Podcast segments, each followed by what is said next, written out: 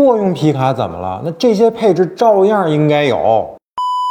那皮卡在我国发展了这么多年，按用途现如今呢，基本分成了两个大类车型：乘用皮卡和商用皮卡。那乘用皮卡的属性呢，其实和全路况 SUV 有些类似，那更多呢是满足车主的泛户外使用。而商用皮卡给人刻板的印象呢，就是拉货用的。那车主呢，对舒适性的配置啊要求不高。但我觉得啊，这完全是一个误解。因为如果只是为了拉货，那同价位的轻型卡车或者微型卡车，那才是一个更好的选择。那货箱更大，载重量也会更多。那车主既然选择了皮卡，那还是会有一些宜商宜家的需求。所以，我们下面呢就来聊聊哪些配置商用皮卡也要必备的。那对于一款商用皮卡而言呢，货箱的重要性是不言而喻的。所以，针对货箱的很多配置呢，在我看来都是挺有必要的。那并且呢，这其中的一些配置呢，成本并不高。所以，只要不是极致的追求低价格的车型，都应该尽量装配。和真正的卡车相比啊，那皮卡货箱的载重量呢是十分有限的，所以使用钢板呢就会一般比较薄。但这样的货箱呢，面对货物的摩擦和撞击呢，还有长期的风吹雨淋啊，就会显得比较脆弱了。而货箱保呢，就能比较好的解决此类的问题，那对货箱呢进行一个全面的保护。但如今不少的商用皮卡的货箱呢，原厂都是裸奔的状态。那如果客户需要货箱保，必须后期自己加装。那我觉得相关厂家呢可以考虑推出原厂的货箱保的升级包。那如果客户有需要呢，可以由 4S 店加装升级，并且呢是因为大批量的采购，那价格呢也会相对于更低一些。那商用皮卡拉的货物呢，经常会需要绑绳固定，那所以对锚点和挂钩的要求就比较高了。但有些商用皮卡呢，在这方面呢就比较吝啬了，那布置的数量和位置呢，并不能满足用户的需求。希望呢，相关主机厂呢可以进行改正，呢不要让用户用起来呢觉得特别的别扭。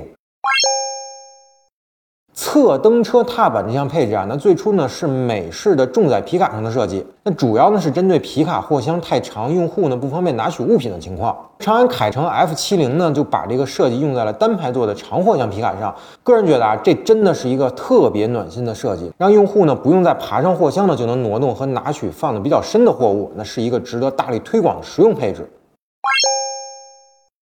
说到这个皮卡的货箱爬梯啊，我个人是深有体会的。那上过几次没有爬梯的皮卡货箱，确实是非常的不方便啊。那尤其是冬天穿的衣服比较厚的时候，上下车那是更费劲了。而如果有了货箱爬梯，那上下车呢就轻松多了。那真的是货用皮卡的必备配置啊。通常情况下，那大家从货箱里搬运的货物呢，一般都是白天，那不存在亮度不足的情况。但谁也不能保证不会在晚上或者照明不佳的地库里去搬货。那尤其是要从货箱里众多的物品中呢找一样东西的时候，那黑灯瞎火的乱找呢，实在是令人抓狂。那这个时候，如果货箱有灯光照明，那就方便多了，对不对？在家用车领域啊，那现如今的手动挡变速箱呢，真的是少之又少了。那除了少数的性能车玩家呢，大多数车主呢都会选择自动变速箱的车型。而商用皮卡呢，现在也呈现出了这个趋势。那诸多的商用皮卡呢，也开始搭载自动变速箱了。包括前一段时间啊，那北汽制造厂的卡路里 F7 皮卡都开始搭载这个八 AT 变速箱了。那作为一款售价只需要九万左右的商用皮卡，那自动挡变速箱竟然成为了一个标配。那这放在几年前呢，都是不敢想象的。所以现在还认为商用皮卡没必要配备自动挡变速箱的朋友们，真的需要改变一下想法了。相比 SUV 或者轿车而言啊，皮卡的车身尺寸肯定是要大一些的。那由于货箱的原因呢，后方的视野也会更差一些，所以皮卡在倒车入库或者侧方位停车的时候呢，难度也会更大。那此时倒车雷达和全景影像这两项配置啊，就能很好的帮助驾驶员解决这个问题。那当乘用皮卡都配有自动泊车的时候，那我觉得商务皮卡配一个倒车雷达和全景影像，真的不算是过分的要求。自动雨刷、自动空调、自动大灯这三项配置啊，一般被称为汽车的三自动，也是目前很多新车的标配。您说这三项配置可不可以手动控制？那答案绝对是肯定的。但三自动真的是用了就回不去的配置，毕竟啊，人都是喜欢偷懒的。那放在自动模式下就能轻松搞定的事儿，谁会愿意自己手动调来调去的呢？那尤其在调整过程中呢，还会分散注意力，那这对行车安全也是不利的，对吧？